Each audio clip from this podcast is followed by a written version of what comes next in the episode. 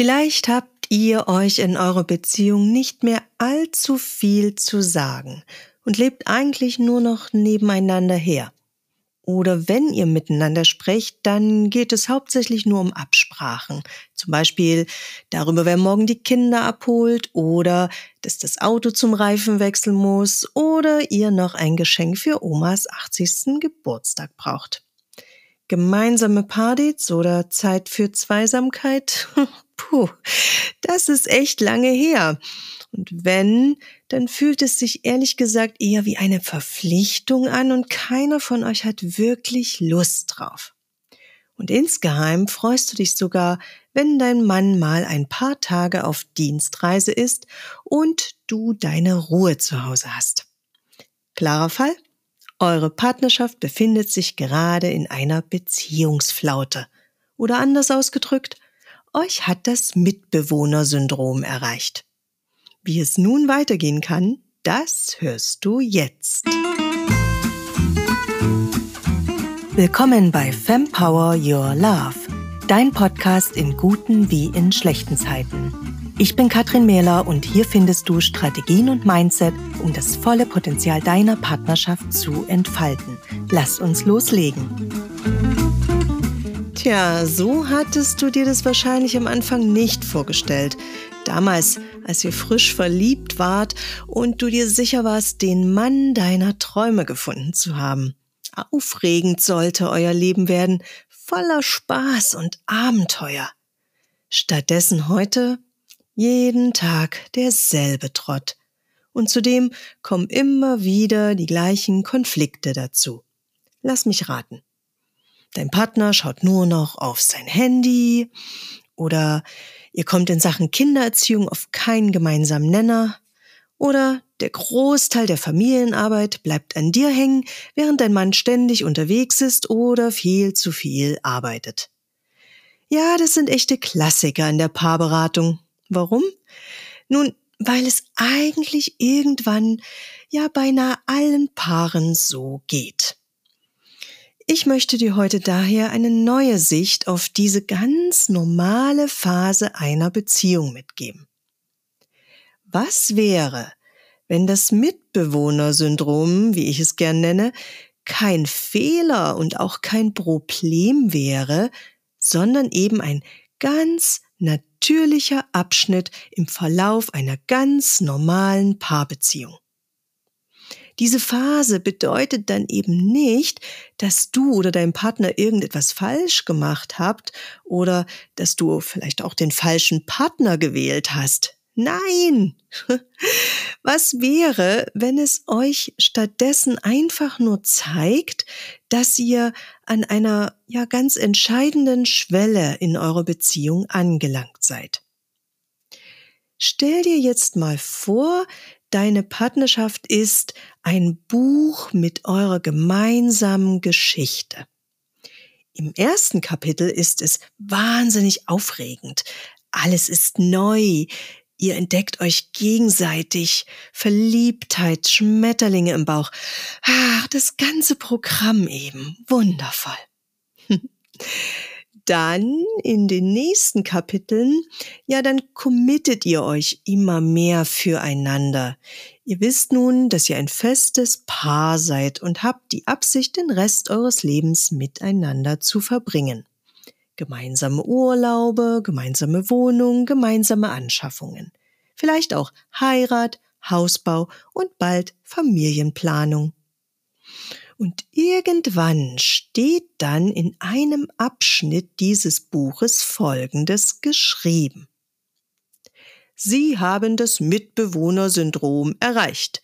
Ihnen stehen jetzt folgende Optionen zur Verfügung. Option 1. Sie lesen das aktuelle Kapitel immer und immer wieder durch und kommen immer und immer wieder an demselben Punkt an. Option 2.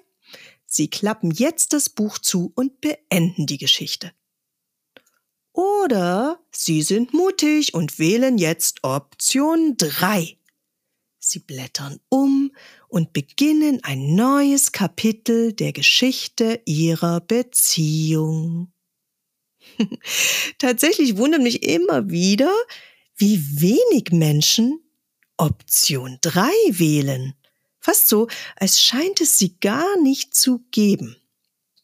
Die meisten entscheiden sich für die ersten beiden Optionen. Im Kapitel ewig hängen bleiben oder das Buch irgendwann zuklappen. Man könnte es auch so formulieren. Entweder sie geben ihre Beziehung auf oder sie geben sich selbst auf. Doch dabei übersehen sie, dass ein nächstes Kapitel auf sie wartet. Und dieses Kapitel trägt die Überschrift persönliches Wachstum. Warum das? Nun, weil jede Beziehung das Potenzial hat, dir deine eigenen Schwächen vor Augen zu führen. Und bis zu diesem Punkt im Buch hast du es wahrscheinlich aber ganz gut vermieden, dich mit diesen zu konfrontieren. Stattdessen schaust du immer wieder eher rüber auf deinen Partner. Seine Schwächen zu sehen, ja, das fällt dir leicht. Doch du verpasst damit eine Chance. Persönliches Wachstum bedeutet, dass du deine eigenen Schwächen siehst, erkennst, sie akzeptierst und lernst, aus ihnen herauszuwachsen. Nochmal. Ich will damit nicht sagen, dass du Schuld hast an eurer aktuellen Situation oder dass du etwas falsch gemacht hast. Du bist an einem ganz normalen Punkt im Verlauf einer Partnerschaft angekommen. Ich weiß nicht, wie es dir geht. Also ich fand diesen Gedanken eigentlich immer sehr entlastend, ja sogar motivierend. Das Mitbewohnersyndrom ist normal. Es ist kein Fehler. Und es eröffnet dir ein neues Kapitel eurer Geschichte. Die Frage ist nur, bist du bereit dafür? Bist du bereit, die Verantwortung für deinen Anteil, also deine Schwächen zu übernehmen und Wege zu finden, sie zu überwinden? Bist du bereit, diesem verwurzelten Gefühl von Scham und Unzulänglichkeit zu begegnen und damit umzugehen? Bist du bereit, dich deinen Ängsten zu stellen und endlich die Angst als deine ständige Begleiterin zu akzeptieren, statt immer nur dagegen anzukämpfen? Bist du bereit, Frieden mit deiner Vergangenheit zu schließen, in der du vielleicht nie gelernt hast, Gefühle wirklich zu fühlen oder sie sogar verstecken musstest? Bist du also bereit, die schützende Mauer um dich herum abzubauen? Bist du bereit, Nein zu sagen und Grenzen zu setzen und dich aus der Gewohnheit zu befreien, die Bedürfnisse der Menschen um dich herum immer vor deine eigenen zu stellen? Kein leichter Weg. Oder eigentlich ist er gar nicht so schwer, wie die meisten denken.